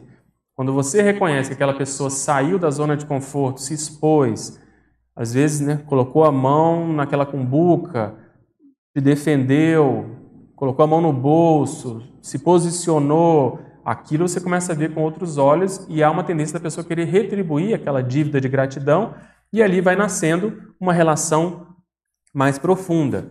E até tem um recorte da tertúlia na, na internet sobre a amizade raríssima, que eu faço uma pergunta, e porque o professor Valdo encara a descoberta de uma amizade raríssima como sendo um parafenômeno. Por quê? Porque ali está embutido uma história enorme do, do passado, não é isso? Não é só alguém que te ajuda com o processo mental somático, né, que é o vínculo maior. Hã? O raríssimo é raríssimo mesmo, quer dizer, você tem que olhar como se fosse uma preciosidade em função de destrinchar mais quem é aquela pessoa, né? Quem são, é, da onde vêm aquelas aquelas ligações. E aí vem a mesma coisa você fazer isso com os casais incompletos cosmoéticos, quer dizer, quando você tem um nível de afinidade com a pessoa do outro sexo, mas que a produção ela é acima da média, e aquilo não descamba para nada de sexualidade, de, de processo anticosmoético, então você tem que estudar e ver qual é a natureza dessa relação. A mesma coisa o duplo karma, quer dizer, a, a dupla evolutiva. Qual é a raiz maior daquela afinidade, quais foram os erros e acertos que os dois tiveram no passado e hoje estão juntos para justamente recompor e ampliar aquilo que já, que já acertaram. Então, nessa busca grupocárpica, nós temos que, de fato, olhar bastante né, quem é quem. E, e a gente, na Consecutivos, tem a, a, né, a proposta de fazer uma assessoria de duplo karma exatamente para ajudar as pessoas a terem mais esse olhar. Quer dizer, às vezes você convive com a pessoa uma, duas, três décadas, mas ainda não, não deu aquele passo além de entender mais a natureza do passado. E eu costumo, gente na Consecutivos, né, costuma classificar essas relações no seguinte sentido. Pega aí qualquer relação que você tenha. Essa base dessa relação, ela advém de onde? Como que você vai saber isso e qual é a base dessa relação? Primeiro, predomina um processo parapsíquico, predomina um processo intelectual, predomina um processo de intimidade, predomina, o que, que predomina? Um processo às vezes político. Então tem pessoas hoje do meu convívio que eu gosto de discutir a política da CCCI, os processos que estão acontecendo, por quê, qual é a visão que a pessoa tem, o futuro, a perspectiva. Tem outras que quando eu trabalho nos campos, na dinâmica, no ECP2, aquilo se potencializa mais. Aquilo rende mais, flui mais do que com uma outra pessoa que, por exemplo, rende mais quando nós estamos fazendo curso, quando nós estamos mexendo com ideias, quando nós estamos propondo alguma atividade mais de base intelectual. Então, você ter mais ou menos isso mapeado, eu vejo que é o primeiro momento para primeiro passo, né, primeiro momento da pesquisa para você poder destrinchar mais o passo seguinte. Eu vou, eu vou pegar o caso do, do casal, né, o Weber e a, e a Patrícia eles convivem comigo, talvez daqui sejam dos que mais convivem comigo desde Brasília. Então são pessoas que eu tenho uma intimidade acima da média. Ali é como se fosse minha família há muitas e muitas vidas. E esse caso de ser família, ele é interessante porque eu, a gente aprendeu isso com, com o professor Valdo, quando ele, ele quis unir um casal, e ele, ele falou, não, vocês têm muitas vidas em conjunto. E na minha cabeça, quando ele falava assim, Busque a dupla evolutiva com a qual você teve 30 vidas, não aquela que você teve só 3 vidas. Na minha cabeça também positivista, né? Literal. O que, que eu sempre imaginei? Literal, você é 30 vidas em que você foi esposo ou esposa daquela personalidade. Só que não é assim. Não é assim. Quando você vai buscar alguém para formar dupla, enfim, quando você está fazendo essa pesquisa, você vai buscar aquela pessoa com a qual você mais conviveu proximamente, em geral na mesma família. Então, essa, essa parece bobo, parece óbvio isso, mas isso faz toda a diferença, porque isso tira o cunho só afetivo sexual da relação. As consciências se relacionam num processo de ligação de intimidade, intimidade consciencial. Então vai além do processo afetivo sexual. E esse é o grande gargalo nas pesquisas grupo-carmológicas. Por quê? Por que, que a gente não lembra mais? Por que, que é tão difícil? Porque existe um embate, um conflito, uma briga entre a memória atual. O que, que é a memória atual que eu chamo? Eu sou homem, eu tenho, sei lá, 44 anos, eu sou médico, eu tenho essa duplista, eu tenho essa função, eu tenho esse papel. Conflitando com eu ter sido, vamos supor, uma mulher, uma relação afetiva com outra pessoa, com uma relação, vamos supor, com a crise de um outro nível, vamos supor, de coleguismo, de mãe, de pai. Então, essas memórias, elas se conflitam. Então a gente tem que, para pesquisar, nós temos que estar bem tranquilo. E tem que sobrepairar essas, essas visões e essas emoções que elas são super naturais. Né? Eu sei que falar é fácil, mas esse é o caminho. Quer dizer, nós temos que ter um nível de maturidade para poder olhar e entender e nas danças das cadeiras lá do verbete da Eliana que ela fala, né, quer dizer, essa, essa troca de posições, ela, ela é um fato. Então você só vai, nós só vamos caminhar um dia para virar evoluciólogo quando a gente superar essa noção muito pequena intrafísica do meu, quer dizer, eu tenho ciúme de você porque você é minha esposa hoje e no passado também foi, quer dizer, a gente brincava com o Valdo do retro ciúme, né, que às vezes aparecia, quer dizer, a pessoa acha que aquela outra é a posse dela. Então, a gente tem que entender que essa vida é essa vida e tem que respeitar essas relações, está tudo certo, não pode confundir isso. Mas para poder olhar para o passado, nós temos que ter esse olhar de consciência. Tanto que eu costumo dizer lá no, no curso Lucidez Retrocognitiva que a base, pelo menos para mim, mais fácil de se compreender a transafetividade, que é esse sentimento em que você extrapola né, a sensação humana, os instintos, a sexualidade, o processo mais animal, através da retrocognição.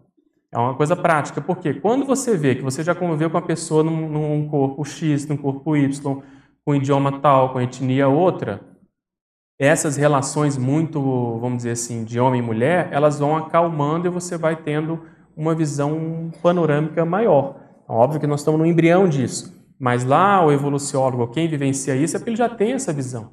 Ele já sabe quem é quem. E o que, que o professor Valdo fazia? Ele ia ajudar mais quem desse grupo todo de convivência estava mais necessitado.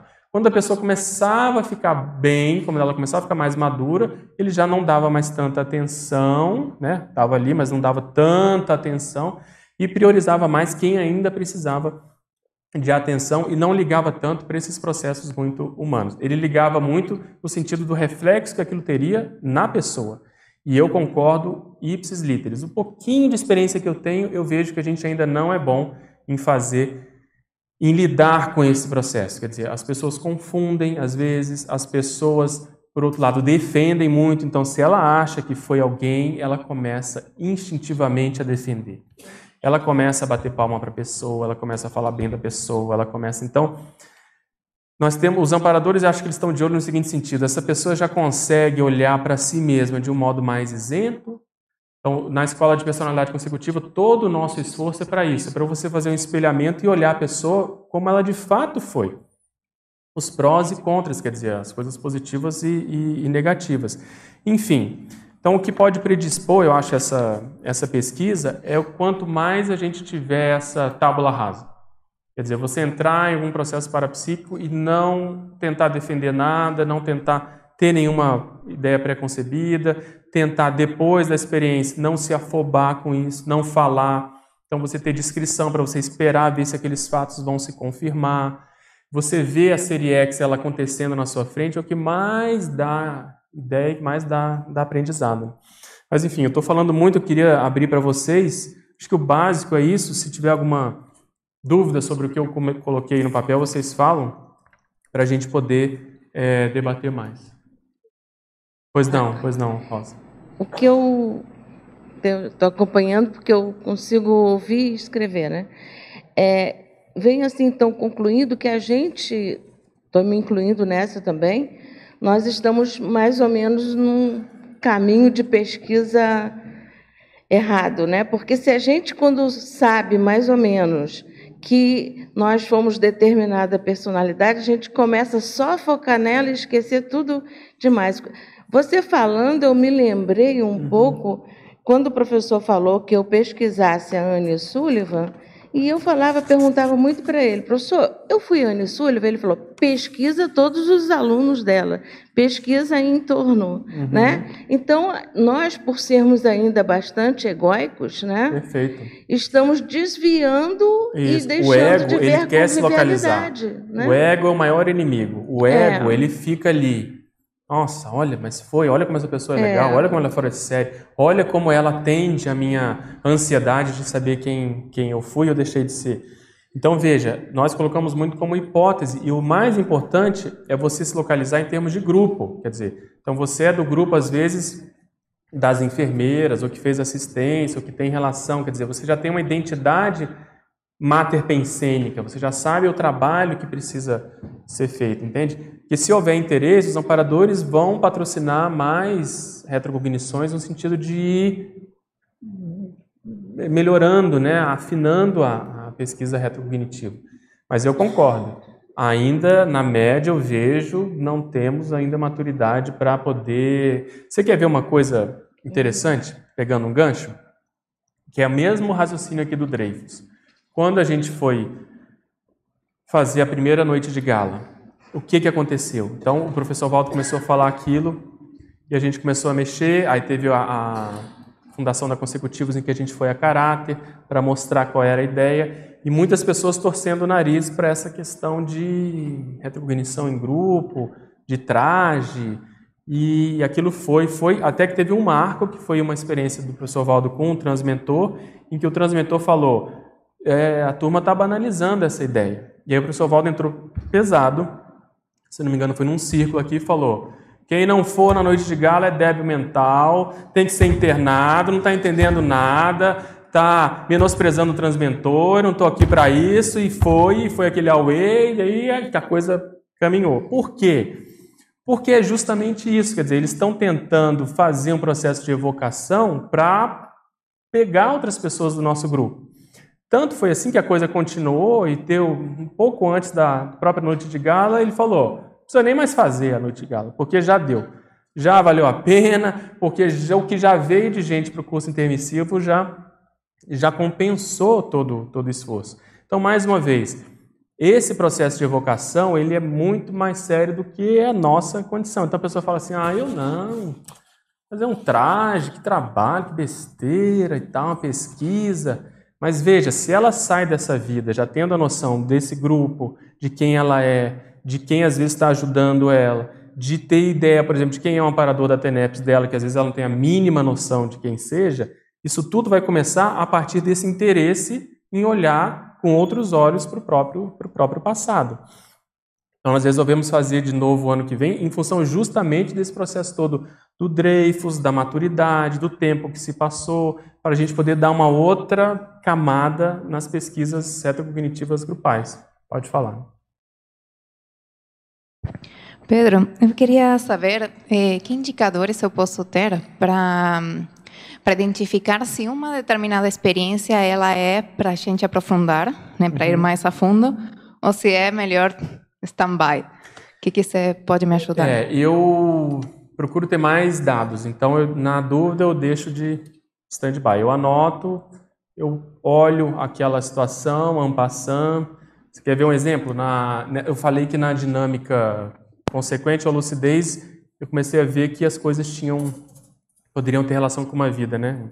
Nessa experiência aconteceu uma coisa dessa, que eu vi uma, uma situação que eu estou deixando de stand-by. Aí agora, nesse final de semana, em função do evento da democracia lá da Cosmoetos, em função desse processo grego aqui do Clemenceau, eu estou vendo que isso talvez tenha uma, uma razão de ser. Que eu vi lá uma assistência, um, um eu comecei a ver um processo de foi na véspera do curso do Egito, né?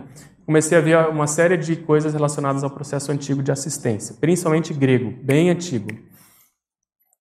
E beleza, tá tudo certo, né? Tá tendo essa evocação. Aqui, até então não tinha nada saído do, do, do esquadro. Aí de repente começa a fazer o acoplamento com uma, uma pessoa e desse meu lado direito, eles começam a me dar uma série de informações sobre um processo grego antigo envolvendo uma personalidade, personalidade chamada Pisístrato, que eu não, nunca tinha ouvido falar, não sabia. Se eu via, eu tinha esquecido. Tanto que quando acabou o campo, eu fui, peguei o celular e fui ver quem era esse, essa personalidade. Não sei se alguém conhece aqui. Mas foi um tirano grego, bem, bem antigo, e pelo pouco que eu vi, foi um contemporâneo do Licurgo de Atenas. O espartano foi o Licurgo de Esparta, e é contemporâneo também a essa situação. Então, eu tô, eu tô quieto. Eu falei, acho que para o Guilherme, né, logo depois. A Daiane eu não consegui, porque ela na época foi, saiu. Aí eu comentei com o Max, num curso que a gente fez. Mas tá assim. Então eu vou esperando. Aí quando eu vi que esse evento aí da, da Cosmoetos, né, eles estão mexendo muito com democracia, a gente fez um verbete recente, ontem, né, sobre esse processo, então eu vi umas consequências que eu tinha visto lá. Então, eu vou sentindo, mas eu não sei o que, que é. A sensação que eu tenho é que tem um grupo daquela vida que está aqui hoje, né? que eles estão, tem consins e consex relacionadas. Então, o que eu, eu não li, não, não tive tempo, não, não, é o que você falou, eu não fui atrás de estudar a fundo quem foi essa personalidade. O que eu vi é que parece que ele deu um golpe, ele, ele se fingiu de, de. como se ele tivesse sido atacado, e aí ele chegou, ele, ele colocou no corpo dele, ele fez um, um processo meio fake de que ele tinha sido atacado, e ele exigiu em Atenas que ele tivesse guarda própria, guarda, inclusive da época do, do Solon aqui, um pouco depois. É, e o próprio, se não me engano, foi o Péricles ou o Solon, que já era idoso na época, falou: não dá, não deixa da guarda pessoal para ele, porque esse não é o padrão, não, não tem que dar. Ele falou: mas eu fui atacado, ele era alguém, acho que da aristocracia, tinha alguma situação assim. E o que, que aconteceu? Ele foi, conseguiu essa guarda, deram, o pessoal ficou lá com pena dele, deram, ele foi lá e deu um golpe e virou um tirano de, de Atenas, enfim. Então, um pouquinho que eu sei isso. Agora, aonde vai, qual é a relação, eu fico tentando unir né, as coisas com o espartano, lá do Dreyfus, com Clemenceau, porque a coisa está acontecendo, o evento do Dreyfus está tá chegando. Então, eu não sei se esse processo todo que a gente vivenciou nos, nesses últimos séculos aí, século XIX, o que, que aconteceu? Primeira Revolução Francesa, e ao longo do século XIX foi, uma, foi todo um ajuste em função da Revolução Francesa. Na Revolução Francesa se instalou a Primeira República. Depois Napoleão vem dar um golpe até 1815 mais ou menos. Depois volta a monarquia.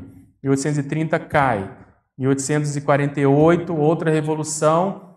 O sobrinho dele dá um golpe. Napoleão III volta e mais para o final vem a Terceira República. E na vida do Littré, se você olhar os escritos do Littré, a grande maioria deles que a gente colocou aqui no final é sobre esse processo político. Ele tentando ir contra a monarquia, junto com outras pessoas, a favor da república, contra o processo da guerra franco-prussiana, toda aquela loucura que houve enquanto ele estava escrevendo é, o, o dicionário. Tanto que consideram ele umas cinco pessoas como o fundador intelectual da Terceira República. Então, veja, há um envolvimento do nosso grupo com relação a esse processo político, isso que eu quero dizer. E aí, depois que tem a Guerra Franco-Prussiana, o caso Dreyfus, a Primeira Guerra e a Segunda Guerra, todo esse processo parece ser, né, obviamente, um retorno, alguma coisa aconteceu de um passado mais antigo. Então ali é como se houvesse um basta, tanto que o, o, a Reurbex é considerada uma data chave depois da Segunda Guerra Mundial. E ali eles falaram, não, acabou. Aqui parece que assentou, tinha, deu, né, tinha que dar, e aí começaram a ser a, as transmigrações de modo mais intenso, os cursos intermissivos. Então, eu acho que há uma relação do nosso grupo com o processo grego, né, romano antigo. Solon está de olho, Pois é, o Solon está de olho aí, então. Então eu acho que, que, existe essa relação, só que obviamente precisa ter mais informações, é, ainda é muito especulativo. Então, te respondendo, aguarde os próximos passos, porque se for, vai vir mais informação. Eu falar uma coisa óbvia, mas assim, a gente não deve ter ansiedade, porque quando existe alguma consciência lúcida com algum interesse, eles dão um jeito de fazer a coisa aparecer. Então você veja, no acoplamento com com o Albert, na experiência que eu tive lá em Paris, eles, eles te, te falam, não, tem que fazer isso, olha aquilo outro, vai atrás disso, tem sincronicidades que vão, né, que vão surgir, e aí sim eu, eu procuro dar vazão. Mas esse caso aí do, desse pisistra, eu estou esperando, eu estou olhando, ainda é tudo muito macro, né, o evento da Cosmoetos, a presença desses professores aí, esses advogados, não tive nada além disso, mas a gente faz ligação por causa desse cara aqui, né? Eu acho que ele é uma peça-chave, por causa do interesse dele da Grécia e França, né? Então, a política maior. Vamos falar aí no microfone. Como é que é o nome? Pisístrato. Pisístrato. Você vê que não é um nome comum, né? Me falaram. Foi o sol. Foi Solon que falou, né, para não. Você vê, você vê como é. Eu não tinha a mínima noção. Eu não tenho a, a, vamos dizer assim, a cognição sobre a história da Grécia antiga nesse livro. E é, o Pisista era parente dele. Ah, então você vê. Pois não, Pedro. Ô, Pedro, você pode falar aqui do item 7, o item 8, que dentro Nossa. aqui da, da folha aprofundar um pouquinho mais? Para a intermissiologia, né? Então veja, por que, que a gente tem que se dedicar a essa busca grupocármica? Porque não que vá substituir, mas é já o início do processo da pré-intermissiologia. Quer dizer, se a pessoa aqui ela torce o nariz para olhar o, passado, enquanto ela está aqui, enquanto ela está num corpo, enquanto ela está com, com muitos amigos aqui na comunidade, quando chegar na, extrafisicalidade, ela vai ser a mesma pessoa, só que ela é muito mais crítica, muito mais difícil. Então, ela, para encarar isso mais assim, com realismo extrafísico, a minha sensação é que vai ser diferente. Outra coisa, o interesse maior aqui que eu vejo é nos trabalhos da TENEPS. Então, você faz esse trabalho de campo e joga para a TENEPS. Os amparadores eles vão te ajudando porque tem ali uma salvaguarda de um campo instalado nesse sentido. O caminhar da TENEPS, para mim, é natural ele desembocar no FIEX, seja nessa vida, seja numa outra vida. Né? Essa é a teoria que a gente tem e é o que os fatos vão, vão mostrando. Então, você já ter esse nível de para-percepção, esse nível de elucubração até certo ponto, de hipótese, você conseguindo lidar com essas emoções. Por exemplo, eu estou no acoplamento uma vez, e aí tem uma pessoa que eu tenho muita afinidade desde que ela chegou, beleza, já estamos convivendo, aquilo passou. Daqui a pouco aquilo muda, no acoplamento eu vejo ela como sendo meu marido, eu como mulher numa mesa e ela nessa condição. Então eu falo, gente, é, é muito louco assim. Você, a gente sabe na teoria, a gente já foi homem, mulher e tal, mas quando você se vê naquela manifestação, aí você entende uma série de coisas. Então para mim isso tudo é extrapolacionismo, é um pré-libar do que deve ser o FIEX lá na frente, mais ostensivo, mais fora do corpo, mais, vamos dizer, próximo dessa realidade da pré-intermissologia. Quer dizer, você já, já entra sabendo, você já sabe mais ou menos qual é o, o link com aquela, com aquela consex, e no processo assistencial surgem as informações do passado, é quase como um efeito colateral. Né? Então eu vejo que se a gente não enfrentar isso agora, vai ser mais difícil extrafisicamente. Tem, tem alguma forma assim que você vê que é interessante de a pessoa abrir a cabeça nesse sentido, de quebrar esses apriorismos intrafísicos ou mesmo grupais para abrir mais esse processo? Eu, eu, vejo que é um processo que aparentemente não tem nada a ver, mas o reflexo disso vai dar lá na retrocognição, que é uma coisa que o professor Valdo chamava, sintetizava em abertismo consciencial. O que é esse abertismo? É a pessoa de fato querer melhorar. Então a pessoa não corre de consim cobaia, ela não corre de consciência terapia, ela não corre de mexer com a retrosenha, não corre da noite de gala, ela ela está interessada em saber mais. E aí ela vai vendo, oh, pesou aqui, eu vou devagar, eu vou trabalhar com o estado vibracional, eu vou usar a TENEPS, quer dizer, você está saindo da teoria e indo para a prática. Entende? Você fazer um esforço maior para poder é, entender mais sobre o seu próprio funcionamento. Então eu vejo que o segredo é o nível de sinceridade que a pessoa lida com as recins dela. Então, aparentemente não tem nada a ver, quer dizer, ela vai lá para Côncios, faz um trabalho, ela vai, às vezes tem uma dificuldade, vai no OIC, então os amparadores estão vendo ali, eles sabem o quanto que essa pessoa ela vai aguentar do passado ou não. Então, quando existe essa maturidade média, principalmente emocional, aí eu vejo que eles vão, eles são os primeiros interessados a poder ir abrindo. Mas tudo depende daquilo que eu falei, de como que a pessoa lida com a informação, porque nós precisamos melhorar ainda com isso. Não dá, não dá para defender. Eu, eu, falo, eu lembro aqui a gente saindo do, do tertuliário com o professor Valdo, tinha uma, uma pessoa que estava nessa fase de pesquisa de uma retrovida já identificada, e era muito, muita, muita palma, a pessoa defendia muito a própria biografia. E a gente estava andando, o professor Valdo parou e falou: só me faz uma coisa, para de defender a sua biografia. Não entra nisso, não vale a pena. Isso é um processo muito egóico, muito. A ideia não é essa. A ideia é você, dali, você entender mais o cosmos, a série X, a assistência. Então a gente deve suspeitar sempre, o tempo todo, quando a gente for mexer com isso. Quer dizer, será que eu não estou de algum modo. É uma intencionalidade distorcida, né? Personalidade distorcida, quer dizer, a De pessoa. intencionalidade. Intencionalidade distorcida. Uma coisa que é positiva, que é essa autopesquisa mais profunda, mas pode ter de fundo uma motivação de uma Pode, intencionalidade. tem muito. E a gente vê isso até hoje, né? É. Você vê, essa pessoa ela briga com tudo. Briga com o historiador, briga com a pesquisa. Se alguém mete o pau na personalidade lá, ela vai meter o pau nessa pessoa. Gente, pra quê? Calma. Outra coisa que a gente sempre fala: pegue a sua pesquisa e dê para alguém olhar. Faça uma, uma, né, uma apresentação pública para você poder ter feedback, para ver o, o, o lado cego, né, a sua visão, o nó cego, o, o, aquilo que você não está enxergando da sua pesquisa. Então, esse peito aberto, sincero, é o que mais vai render frutos para a pesquisa serexológica da pessoa. E você pediu aqui o 8, né? Qual a Isso. ciência que estuda as afinidades pessoais? Eu estou atrás. Eu já discuti isso com os amigos, quer dizer, qual é a melhor definição? Eu tenho aqui uma, uma hipótese né, temporária, mas dentro da grupocarmologia você quer estudar as afinidades. Então, não existe afinidadologia, né? O, o- o sufixo melhor seria filia, eu acho. Né? Filia é o que? É o que você tem apreço, é o que você gosta.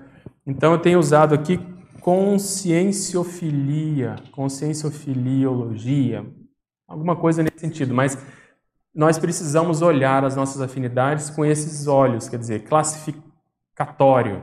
Quem é quem? Tira o processo humano e vai olhar o processo consciencial. Quer dizer, quem você já pode ter sido parte de uma equipe, de uma equipim, de uma equipex, quem faz parte da sua equipim hoje. Então, passa assim, dá um, um- uma pause no tempo e fala, vamos parar aqui hoje. Quem está mais próximo de mim hoje? Então, no contexto parapsíquico, fulano, no contexto administrativo, beltrano, no contexto afetivo sexual, fulana, não sei o que, fulano. Olha como se fosse uma consciex. Quem é essa fulana? Qual é o trafor? Qual é o trafar? Qual é o... Entende? O Mater Pensene. Passa o scanner nela e vê. E eu com isso. Entende? Como é que é essa, essa relação? Porque aí vai começar a ter ideias para poder... Isso aí seria aquele grupo Carmo é, grama que vocês Exatamente. fizeram, aí num, dentro disso está buscando a especialidade que melhor se encaixa. Exatamente. Outra coisa, se não tiver a carga de convivência, a pesquisa não fica boa. Quer dizer, a carga de convivência é a quantidade e a intensidade de convivência. Então você precisa ter convivência com essa pessoa pelo menos alguns anos, em diferentes contextos, para você poder ver qual que é a natureza daquela, daquela relação. Entende? De repente a vinculologia também, uma ideia. Vinculologia. Uma ideia. Duplologia. Hã? Duplologia mais da dupla, né? Mas às vezes é um casal incompleto, às vezes é uma equipe. Pode falar. É, Pedro, eu tenho, por exemplo, muita ligação com a França. E comecei a Dá pesquisar. pra ver pelo seu, só pelo seu jeito, né? Você encaixa bem no, no plot francês. né? E eu comecei a pesquisar muito sobre a França, é, em relação a, a tudo, assim, em geral, né? Porque eu não tenho nenhuma hipótese, né? E aquilo começou a mexer muito com emoção e comecei a me apaixonar mais do que eu já era apaixonada pela França e tal. E aquilo começou a me- é, me fazer mal, assim. Transbordar. É, me assediar, assediar as pessoas ao meu redor, né? E aí eu deixei, é, apresentei o verbete, francolatria, achei que fez um bom desassédio em relação a isso, Uhum. mas quando eu resolvi deixar assim de lado essa pesquisa, eu achei que teve assim um crescimento, um amadurecimento pessoal meu, de, de parar de pesquisar sobre isso. Então, a que mas se deve, né, isso? A se deve ao passado, né? É isso que eu estou falando. É a coisa mais difícil que tem é esse assunto, porque ele envolve os- as convivências, envolve um processo de saudade, envolve consciex, que tem relação. Então, esse movimento é o que você está fazendo. Você vai lá, você teve uma vivência parafinomênica. Quer dizer, ninguém vai te dizer que não tem ligação ali, porque isso não é do nada. Então, o seu interesse, o seu processo emocional, o excesso disso. Então, beleza, você já tem esse nível de informação. Agora você precisa caminhar com as coisas dessa vida, que envolve recim, TENEPS, você faz ainda esperar a TENEPS, ter mais assim bagagem parapsíquica para você ficar mais forte, mas você já sabe que existe aquilo. Daqui a pouco você está caminhando aqui como quem não quer nada, vai surgir ou um fenômeno, ou uma pessoa, ou um livro que vai te chamar a atenção com relação ao processo francês. Aí você já vai ter amadurecido alguns aspectos aqui, você dá uma olhadinha ali. Então, a gente não deve ter assim, pressa em fazer a pesquisa do passado. É A prioridade é a ProEx. Uhum. É o que nós temos que fazer aqui. Mas você já tem aquela informação do passado, então você sabe que ali tem, tem alguma coisa. Você já foi para a França nessa vida? É, algumas vezes. Gostou? Foi é, bem? Gosto. Teve algum acidente de percurso, alguma coisa? Não. Sempre não. dá tudo muito certo. Só então. não quero voltar, né? Quando então, tem que voltar. Aí você precisa. É. é. o ego, né? Então o ego você precisa domar ele. Fala, não, opa, não, não, aqui. Porque, veja, isso é com um país. Imagina com as pessoas. Então você imagina que você conviveu com uma pessoa lá, né, um marido seu lá, sei lá, 40 anos, 50 anos, ou que teve até uma tragédia envolvida com o processo emocional. Então aquilo a pessoa acha que aquilo é o máximo, que a pessoa é, e não sei o quê, e aí romantiza e tal. Não. Então tem que buscar essa visão mais técnica, mas se você teve um, um, marido assim, uma pessoa assim, uma relação com um país assim, imagina quantos outros você já não teve na, na série X. Uhum. Entende? Então você minimiza aquela situação. Porque senão você vai ficar nisso. Você vai ficar só até aí e não vai saber mais. É. E quando você mostrar essa maturidade relativa, de ir lá e olhar mais com um olhar mais crítico, olha, a França já não é tão assim, tem isso, o francês é muito assado, ele às vezes é muito é, vamos dizer assim, cheio de si e tal. Pega o caso do Rousseau, né? Não sei se você sabe, mas o Rousseau Sim. ficou nessa. O Rousseau, que é o Rousseau, com a cabeça que ele tem, ficou aí, sei lá, décadas ou séculos, muito envolvido com o processo francês ainda à toa. Então, a reciclagem que ele precisou fazer é a mesma que nós precisamos fazer também. Porque às vezes foram vidas muito positivas, produtivas, ali se conseguiu muita coisa, então você vê o processo, vamos supor, do enciclopedismo, aquilo é fora de série, as ideias, né, o iluminismo, nossa, a liberdade, a racionalidade e tal, mas calma, agora tem coisa muito mais avançada aqui, entende? Então é isso, é IVE, marchas e contramarchas, isso aí tá tudo certo. Se não tiver, tem alguma coisa errada. Porque é ali que você vai ver, nossa, olha a emoção que surgiu aqui, então deixa dar um tempo. A mesma coisa é pesquisa de, de grupo, né? E quando você identifica uma pessoa, a tendência é você querer estar com a pessoa, conviver com a pessoa, e você tem que falar, não, deixa, senão você embola o meio de campo. Tem que se segurar, né? Alguém Pedro, vai falar ali? Tem. Pois não.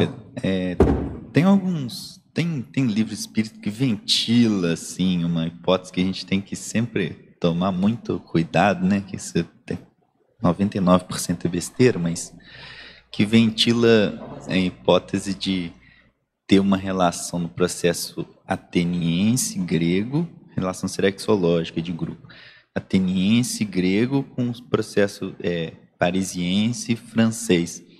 Você estava falando sobre é, não, não algumas, algumas questões que parecia ter alguma ligação sim, de pessoas tem, tem. e de grupos. Você acha que isso pode ter algum Pode, eu acho que tem que ir atrás, sim. Porque pelo que eu estou vendo, esse negócio do Clemenceau me chamou muita atenção é. por causa do, do espartano lá. Lembrei E aí, quando eu vou na casa dele, tá lá cheio de coisa, eu e a Cris, né? Tá cheio de coisa. Ele escreveu um livro chamado Demóstenes, tem várias esculturas, vários interesses dele. Outra coisa, eu, como a Natália estava falando, a gente não, eu não me dediquei ainda a estudar a vida dele toda. Teria que fazer o dever de casa, de ver com calma, porque eu acho que deve ser muito mais rico.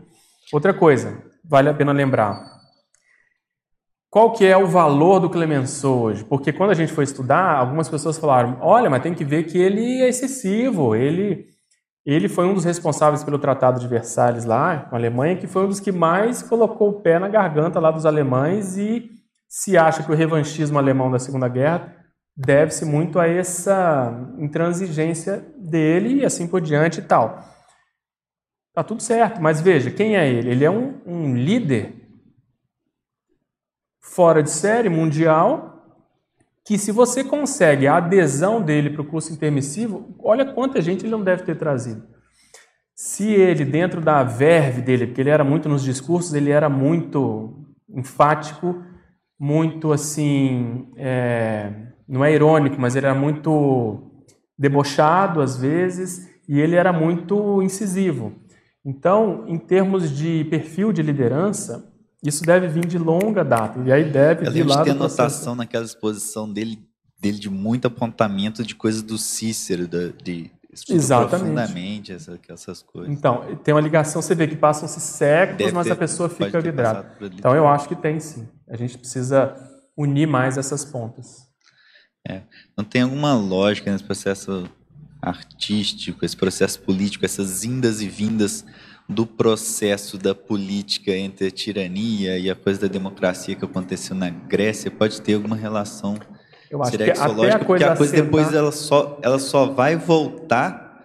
a ter aquilo, essa experiência de democracia na antiguidade, que ela só vai voltar aí no século XVIII, né? lá no, nos Estados Unidos e na, na. França, né? Aí, aquela, aí com a confusão toda do Uhum. século XVIII. Eu acho que sim, eu acho que é que é a gente aumentar a nossa cosmovisão serexológica, quer dizer, que que nós, com o que, que nós estamos mexendo, né? Qual que é a, a, a bola da vez em termos de, de ideia e grupos, né? Então, é o grupo do contra que está aí, nós precisamos mexer, a Reurbeck está nisso, É, o povo ainda com a mentalidade anacrônica de monarquia, de tirania, de não sei o quê, então tem que, tem que rever. Outra coisa, se a gente analisar o grupo karma, grupo do Littré e do Dreyfus, você vai encontrar ali militares, políticos, intelectuais, enfim, gente da monarquia. E o que, que nós temos aqui na nossa comunidade? Gente disso, gente daqui, gente daquilo. Tá. Então, assim, você começa a ver que né, daqui a pouco você está revivendo a mesma coisa, só que com um pano de fundo totalmente novo, né? Óbvio, com a conscienciologia. Mas a raiz do povo é a mesma. É a mesma tendência que a pessoa tem. Então, a reciclagem seriexológica é que é a mais difícil, que é aquela que ela estava falando ali da França, quer dizer, eu já estou numa condição que eu posso voltar em certos locais e que aquilo não vai me afetar tanto, em termos de paixão, eu já posso encontrar pessoas que aquilo não vai me despertar uma paixão louca de eu, de eu querer sair correndo atrás da pessoa, largar tudo e ir atrás da pessoa, quer dizer, eu já estou mais tranquilo. Então, se não tiver essa tranquilidade, é difícil mexer com uma retrocognição mais ampla, né? Porque vai, vai piorar tudo, né? Então, Pedro, é, Pois não, depois ali. Tá. Nessa condição, logo no início, quando você foi falando com relação à teoria e prática, que você trouxe a questão da lei das afinidades, tudo, podemos considerar também um ponto muito importante, é, a necessidade evolutiva, né? a necessidade de ajuste da consciência com aquele mesmo grupo que está junto. Sim. É uma sim. variável que a gente. É a assistencialidade, Assist- né? É, é Uhum. aquilo que está precisando de reparo, né? Uhum, Então, isso tanto do ponto de vista egocármico, quando você encontra alguém ou sabe que você tem aquela pinimba com a pessoa e que aquilo precisa né, trabalhar, então, às vezes, os amparadores criam oportunidades para isso, como também do ponto de vista extrafísico maior, quer dizer, eles vêm com uma demanda que te envolve, né, vai além de você e, e precisa, precisa mexer com isso, né? uhum. Acho que sim, eu concordo. Né? Você vê que a culpa toda é do Albert, né? Ele que desencadeou essa. Eu sou inocente. Pedro, aquela experiência da, da amparadora que te levou naquele corredor, tem uma sala de lá, ela deixou um rastro aí que ela é grega total, né? Que ela usou exatamente a técnica do Palácio da Memória. Para você Sim, lembrar. Você está né? falando, eu estou tendo repercussão aqui desse lado. Tem que ver se o Clemenceau, ele estudava, era o Cícero, é isso que você estava falando? Também. Ele fez Ah, é. um livro sobre o Demóstenes, mas. Então é- ela é, É, a mesma equipe. conectada aí, né? Agora, eu não sei até que ponto aquilo é uma espécie de parapsicoteca. Porque, do mesmo modo da literalmente aqui, parapsicoteca, às vezes eu penso que você vai entrar no local, sentar e vai ver um negócio num filme, numa, numa tela, mas não é. O negócio ela fazia assim, abria uma porta e buf, começava uma imagem a aparecer lá. Fechava, daí a pouco tinha outra. E assim foi. Eu não sei se ela é veronesa, não sei quem é. Mas foi a mesma que me ajudou quando eu estava dois anos seguintes, que eu saio do corpo, eu tô lá, eu sou um, eu era, quem me conhece no passado, eu era totalmente bicho do mato, quieto, voluntário, vamos dizer, normal, cuidava da biblioteca, cuidava da secretaria e fazia uma espécie de assessoria coordenação da época de Brasília. Então, e estava na medicina, aquela loucura, beleza. Minha vida era assim, esse era o meu horizonte, não tinha nada, era totalmente. De repente eu saio do corpo, Estou assim no meu quarto, aí aparece a imagem dessa mesma senhora sorrindo para mim e fala: Você já se imaginou coordenando a unidade de Brasília, uma coisa assim? Eu, na hora eu fiz assim. Aí fiquei pensando, daqui a pouco eu acordo, falo: Que loucura. Aí aquilo eu vou digerindo, eu falo: Nossa, então tem que me preparar, né?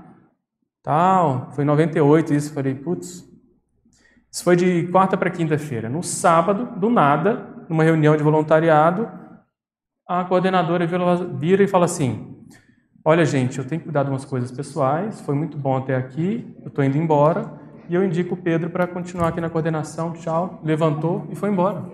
Juro. Falei, e eu, tranquilo.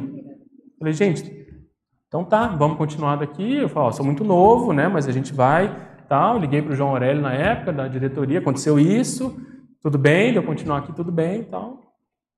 Então, isso foi uma das maiores né, assistências que eu tive na. Porque se não fosse isso, eu ia tremer nas bases, porque aquilo ia me pegar totalmente surpresa, jamais tinha passado na minha cabeça isso. Então eu acho que sim, eu acho que a gente tem que imaginar uma raiz mais grega nisso, né? Totalmente a ver. Eu não tinha feito essa relação que você fez, mas tem muito a ver, sim. Tem alguém aí na fila, além do Alexandre? Reinalda? Só, só para falar um negócio.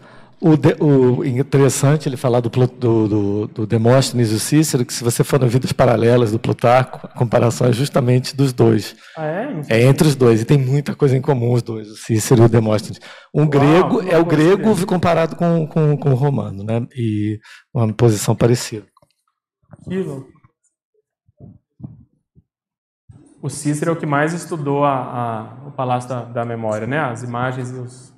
Fala, Reinaldo. Quem participou ontem da atividade, eu acho que se sentiu muito mexido. Realmente, todos nós temos raízes políticas, bélicas, também de democracia, que a gente até levou um, um parque quando falou que a gente imaginava que o Conselho dos 500 era, eram 500, mas era apenas 6%. Sim. Então, uma coisa assim que eu estou refletindo desde ontem, assim, olhando a nossa comunidade, porque mexeu com todos nós. Porque foi feita uma estatística, e ela é apresentada no livro, e que se chegou à conclusão de que 100% o que está dirigindo, dominando a nossa comunidade são professores, Sim. seja de conscienciologia ou mesmo de profissão. Então eu vejo que devagarinho nós estamos mesmo sendo de diferentes origens lá da França, da Grécia e tal, mas que agora nós estamos tentando chegar a um denominador comum de grupo karma assumindo uma uhum. proexis grupal. E o que, que nós estamos tentando é esclarecer, porque o papel Sim. do professor seria isso. Então, eu vejo dentro de tudo isso, eu fiz o trabalho de personalidade, seria a chave dentro da escola da Consecutivos, que foi um início muito, muito sério, muito um, lógico de eu começar a trabalhar também, eu ver a minha vida com vidas passadas, porque o que me ajudou muito foi fazer um cotejo, aí eu fui ver aonde estão os meus mataburos lá da uhum. Grécia. Sim. E ainda hoje estou com os mesmos mataburos. Perfeito. Então, eu vejo que esse trabalho de hoje é uma continuação do trabalho de ontem. É, exatamente. E outra coisa, você falou, quem lidera, né? quem está à frente, quem está no comando. Então, em outras palavras, nós temos que analisar qual é a qualidade da nossa liderança, porque no passado foi esse processo que a gente errou. Então, desde a Grécia, passando principalmente pelo feudalismo e tal, quer dizer, são, eram lideranças egóicas. E às vezes ainda hoje a gente vê a pessoa assume uma liderança e daqui a pouco a coisa não flui porque ela não deixa, ela quer que esteja tudo controlado, ela ela que toma, ela não dá chance para outras pessoas para oxigenar e tal, ela que ela, ela vem o passado e aquilo, né? supita na cabeça dela. Então, em outras palavras, avaliar a qualidade da nossa liderança demonstra muito como a gente já superou esse passado ou não, né? O quanto que a gente está em convalescência ainda, o quanto que de algum modo a gente é pego por ele ainda. É, de eu me confrontar com uma personalidade, eu tenho que me desnudar. Eu não posso ser, não posso fingir. Perfeito, você não pode se defender. Então, hum. isso é. Porque assim, nós vamos dessomar e vai ser isso. Você vai estar tá nua, eu vou estar tá nu, todo mundo vai estar tá transparente lá para o evoluciólogo vai falar: você quer, né? quer defender o quê? Beleza? Então, para finalizar, pessoal, eu queria pedir aqui para eu divulgar. Nós vamos estar em São Paulo no dia 16 de novembro, lá. Eu vou dar um curso sobre lucidez evolutiva, em que eu vou falar sobre esses assuntos, principalmente o papel da memória na evolução. 16 de novembro é um sábado. E no domingo seguinte vai ter um workshop de clarividência retrocognitiva, um estilo de dinâmica, vai ser domingo de manhã, tá? Então um custa 300 e o pacote 350. Maiores detalhes consecutivos.org barra loja. E eu queria dizer que hoje, então, foi a tertúlia matinal de número 168. Nós tivemos 63 pessoas aqui presentes. Online, simultâneo 149 e reprodução 524. E lembrar, então, que todo esse trabalho que a gente está fazendo é para culminar nesse curso do caso Dreyfus, no final do mês. Inclusive, vai ter disponibilidade online para quem não mora em Foz do Iguaçu em que a gente vai avaliar do ponto de vista holocármico esse caso que a gente citou. Então, por que, que os amparadores estão tendo interesse nisso? Qual é a repercussão em relação à, à conscienciologia, ao processo evolutivo? Quem é esse, esses personagens do ponto de vista da evoluciologia? Então, eu queria convidar a todos, agradecer a presença de vocês, agradecer a participação online e no próximo domingo nós vamos ter o professor Mário com o tema Criança Parapsíquica, dentro da especialidade para Percepciologia. Muitas graças e bom almoço.